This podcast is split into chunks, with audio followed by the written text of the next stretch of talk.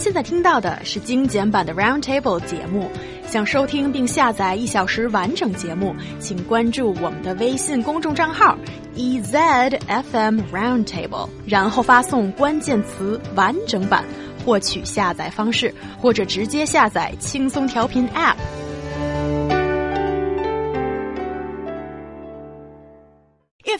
Had a bad day, a one-upper has the absolute worst day of their entire life and possibly the worst in recorded history. If you met a hot guy on a vacation, the one-upper is dating Brad Pitt or Hu Ge or Huo Jianhua right now. The one-upper is the most obnoxious and hateable person you've ever met. But they probably are really proud that they have one-upped everyone else you ever thought you hated. Everything is a competition for these people. I guess so. And the reason why I sound a little bit angry is just the thought of dating Hu Ge and Huo Jianhua. Oh, I simply just can't bear it. And also Brad Pitt. Okay, guys, so how do you define a one upper and have you ever encountered one? Well, uh, I don't think I have really encountered anybody like that, but I think one would define uh, one upper as a very annoying person uh, who always wants to be better than everybody else. If you have achieved something, they want to achieve something plus one. Or they're just saying it sometimes. They have to be at the upper level of everything. Oh, lower level. Oh, or how does that work? So it really does depends on the competition. For example, like if you say I go to Hainan this uh, spring festival, I booked a very nice hotel in, in Sheraton, and um, it was a suite, right? And another people will say re reply to you, I will have a very wonderful holiday there in Maldives, and we had this beautiful uh, sunset villa.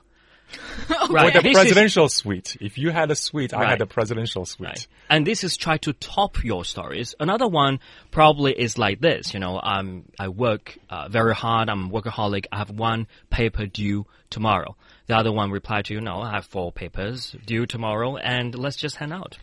It's So about it's attention, Okay. grabbing attention. The attention always has to be on that person. Yeah, and the part that I can't really agree with you, Luo Yu, is after having a conversation like that, how could you hang out? It's like, I don't want to be with this person for even one more second. And there are just so many jokes as such about one uppers online. I've looked at a few, and the one that really got me was this one. Here I am air quoting it.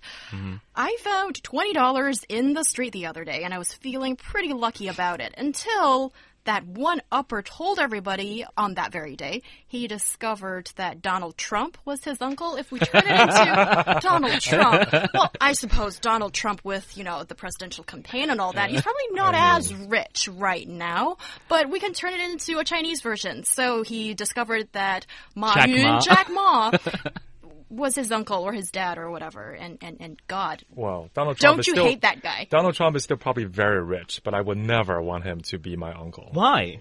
Because have you heard any of his speeches lately? I mean, he's a little bit crazy, I think. That's just my personal opinion, but I'm not a huge fan. That's true. And Luo Yu and I had a discussion about Donald Trump a couple of days ago. And okay, Luo Yu, I'm going to say this. He thinks Donald Trump is pretty amazing. So.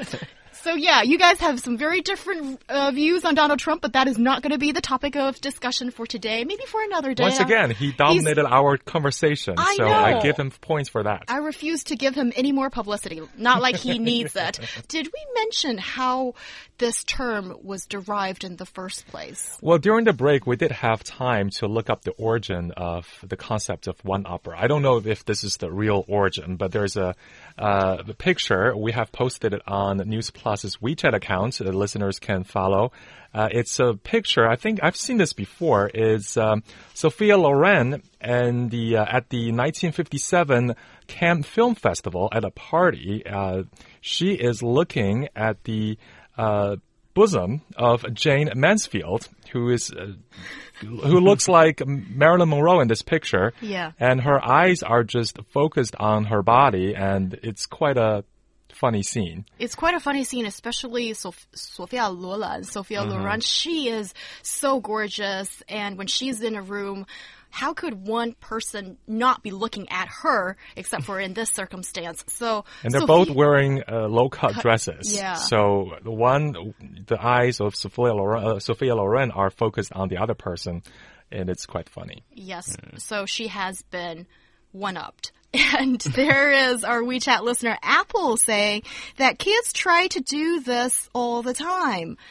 I wonder if it's just that they want attention. And yeah, you, you see that amongst kids a lot, that they're always in this competition like, my dad rides a bicycle, my dad owns a car. Or my dad can beat your dad up. Yes, Things and like that's that. the ultimate trophy. There's also uh, Han. Oh, thank you, Han. He's sending in multiple messages today and said some people can impress others without speaking too much. The one uppers impress others by speaking a lot. In some cases, being a one upper is better than staying low key, especially when you're dating someone or you're in a group interview kind of a, a mm. session. Mm. Then sort of making yourself stand out is really important. But through this way, guys, But- what do you have to say about that? Probably not by putting others down. I can see in a group setting, for example, in a group interview, you do want to be uh, impressive. But if you are always trying to put other people down, I think that also shows you are a horrible person to work with. I I don't like those people at all. Always want to be dominant person controlling the whole group. Like Donald Trump. Like Donald Trump, probably. Yeah, he's he's the king of one upping everyone else. There we go. We have a theme in this show today. Yes, Yes. and I'm sure Donald Trump is not listening. Well. he doesn't need to say anything. Just look at that. I call it a squirrel sitting on top of his head. He's got gigantic hair. I mean, just the presence of him has one upped everybody else. That's what I think. Well, if you are so unfortunately been caged in a room with an one upper and he or she is doing all these dramatic things and how do you deal with a person like that? I'll probably just laugh. I mean, that's probably the best way. I don't want my mental health to be affected. So I'm just gonna stand there and smile. I'll give him or her a very nice nod and try to deflect and change the subject. All right. And what if she spins back? They'll just follow you to the next subject. Yeah. so ignoring that person is, well, I- I think you need a big heart. Just walk away. Just Yeah. walk away. Okay. And also don't engage, Mm, right? don't it Takes, engage. it takes two people to fight always. So if you don't fight, then there could be no fight. I was I was really hoping you guys would put up a fight, but you guys are both gentlemen. Well, what you resist persists, right? So just let it go. That's probably the best way. Okay, I just got really zen there for a Oh, second. that's a very good one. Very yes, zen. yes, and uh, also a little bit of massage on the soul. Thank you for that.